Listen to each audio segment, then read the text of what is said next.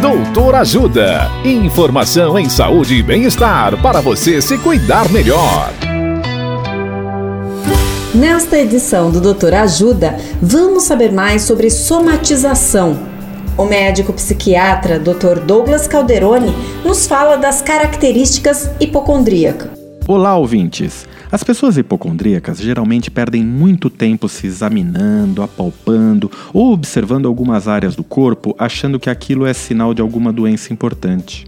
Além disso, com as facilidades da pesquisa na internet, esses pacientes começam a pesquisar muito sobre a doença que acreditam ter e até mesmo a sentir novos sintomas após lerem sobre o assunto e se sentem muito desconfortável quando o médico diz que não tem nada físico, pois eles sofrem, eles sentem aqueles sintomas. Ou seja, é importante salientar que o hipocondríaco não inventa as doenças e sintomas.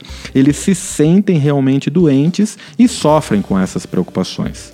O grande risco dos hipocondríacos é que eles são submetidos a diversos exames e procedimentos, muitas vezes desnecessários, e muitas vezes fazem uso de diversas medicações ou mesmo são vítimas de tratamentos não reconhecidos pela medicina, o que acaba colocando em risco a vida deste paciente. Na suspeita de hipocondria, procure um médico psiquiatra.